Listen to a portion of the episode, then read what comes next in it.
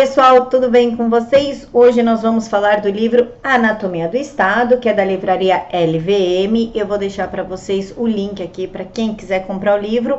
Vale a pena comprar em e-book, ele tá muito barato, tá bom?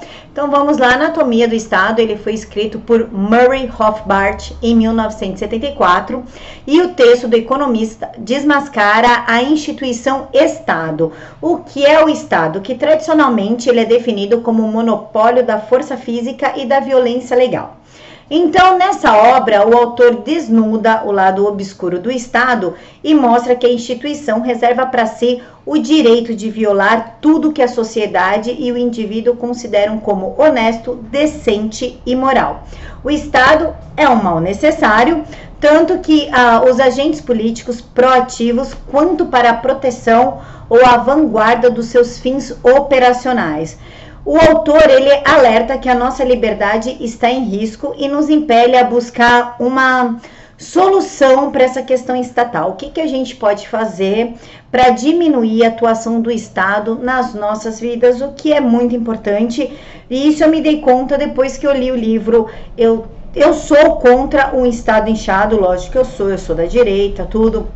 Mas a gente não tem a noção do quanto o Estado ele é nocivo nas nossas vidas até ler esse livro, né, Anatomia do Estado. Até ler ah, esse, a gente não tem tanta é, ideia de como o Estado traz prejuízo para as nossas vidas, tá? É mais ou menos assim.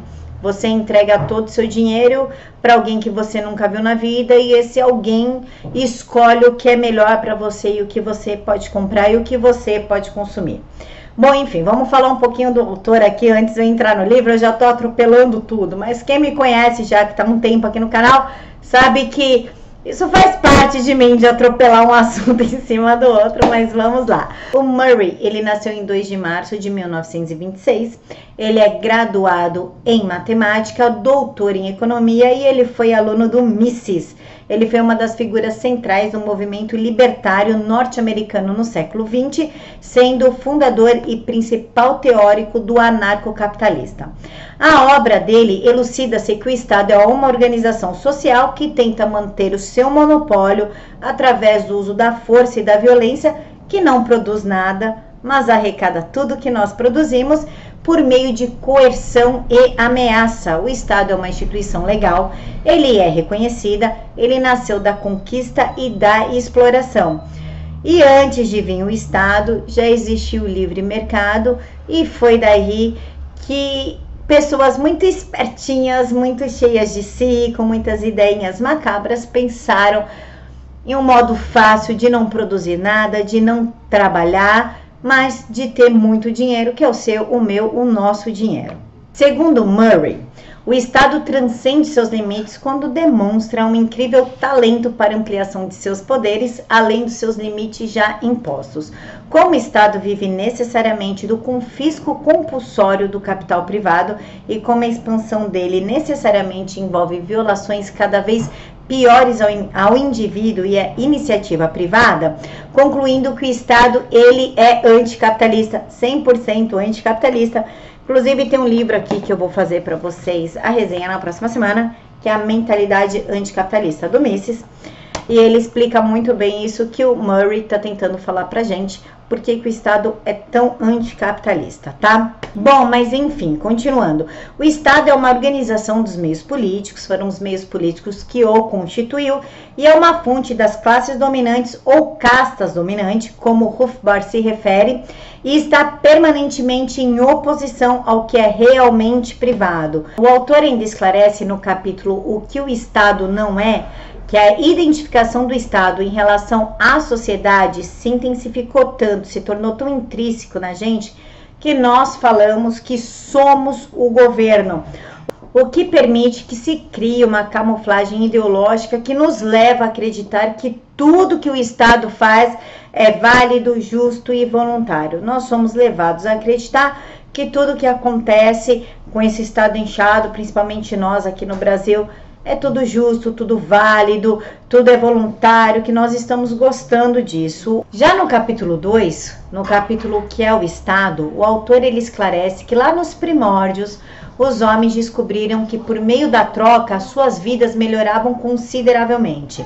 Então, o caminho social traçado pelo homem ao se dar conta dos benefícios dessa troca mútua, voluntária e por muitas vezes vantajosas, trilharam o caminho do livre mercado, assim estimulando a produção e as trocas harmoniosas, trocas sem brigas. Eu tenho uma coisa, você tem outra, a gente troca, fica tudo ok, você melhora a minha vida, eu melhoro a sua. E partindo do princípio da troca, o autor alemão, que já é citado no livro, chamado Franz Oppenhauer, ele ressaltou que há duas formas de se enriquecer. Uma é essa por meio da troca e a outra é o Estado que nada produz, mas tira tudo do outro, por meio da coerção, da violência e da ameaça. Esse método usado aí pelo Estado, que ele é unilateral e que pega todos os nossos bens e serviços, Oppenhauer ele nomeou de meios políticos de gerar riqueza. Ele ainda ressaltou que o caminho natural para os homens é a troca e produção. Já os meios de coerção, que são os meios parasitários, são aqueles exercidos pelo Estado. Ou seja, se, se não tivesse o Estado, nós ainda estaríamos. Eu produzo, você produz, a gente troca e ok, a gente está super bem. Aí entrou o Estado, que é um cara parasitário, uma entidade parasitária, que pega tudo de você por meio da coerção e da violência, que é contra a lei natural da sobrevivência.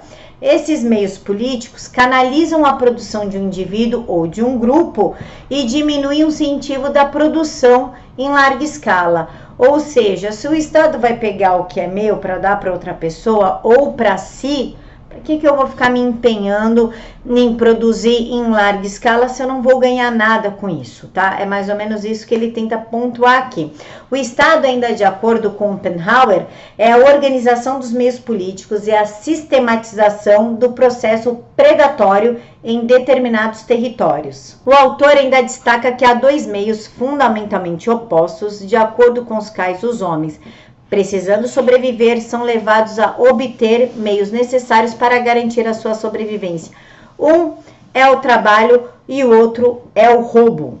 Ou seja, um homem trabalha e o outro ele se adere ao Estado parasitário que rouba aquilo que é seu para fins políticos sem ter que trabalhar enriquecendo, né? Nós que trabalhamos dificilmente conseguimos enriquecer de uma forma tão vertiginosa quanto o Estado. O autor ele ainda frisa que o Estado ele é uma instituição sociológica imposta por um grupo vitorioso de homens a um grupo de derrotados, com o único objetivo de regulamentar esse domínio em cima dos, dos perdedores para garantir a sua subsistência e evitar uma contra-revolta.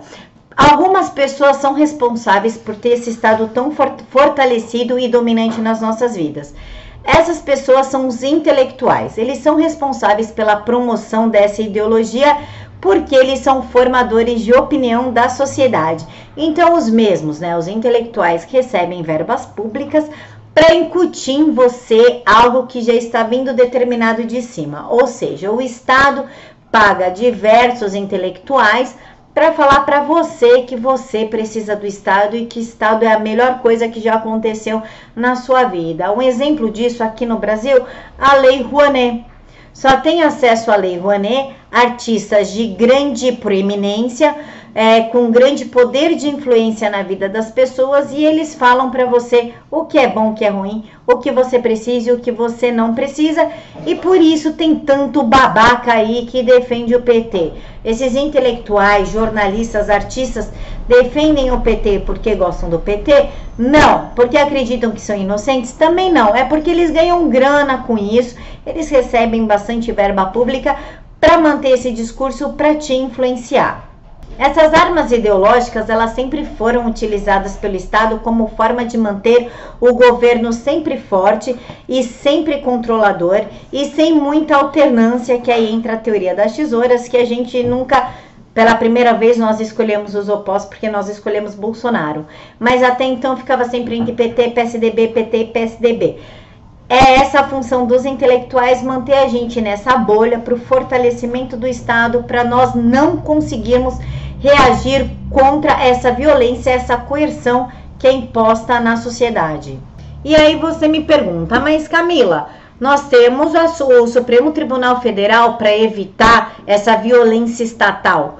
Aí é que está, meu amiguinho. O sistema judiciário, ele faz parte da máquina estatal.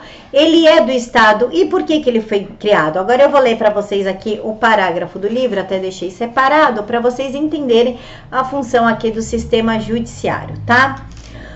Apesar de sua aparente independência, que é a história da, da independência dos, ter, dos três poderes, né? O legislativo, executivo e judiciário, mas na verdade eles não são independentes coisa nenhuma, eles são bem atrelados e bem amiguinhos para se manter no poder.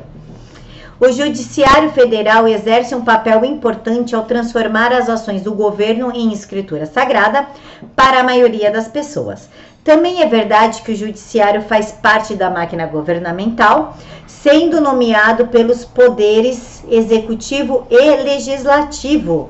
Isso significa que o Estado se organizou como um juiz de sua própria causa, violando assim o princípio jurídico básico de buscar as decisões justas ou seja, como é que um juiz vai se auto-julgar e vai falar que ele está errado? Isso não existe. Então, o judiciário ele existe para validar essa violência, essa coerção que nós sofremos.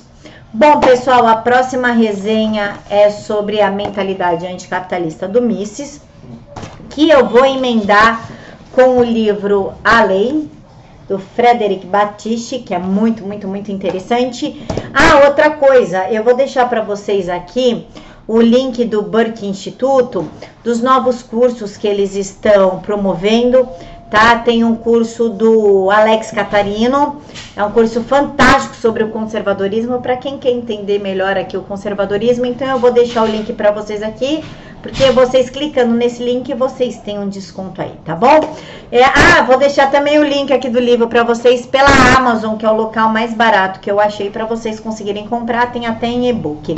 E depois do livro A Lei do Frederic, eu vou fazer sobre o do Churchill e a ciência por trás dos discursos, porque o autor, o Ricardo Sonderman, ele vai estar aqui na conferência da Escola Austríaca que vai acontecer. Também vou deixar o link aqui para vocês para quem quiser comprar os ingressos. E ele vai estar a, aqui nessa conferência esclarecendo as nossas dúvidas. E é um livro incrível, então eu tô louca para ler ele. Eu vou pular alguns aí que eu tinha colocado na sequência, só para trazer ele para vocês, para a gente chegar na conferência ó, sabendo tudo, tá bom? Beijos no coração de todos e até mais.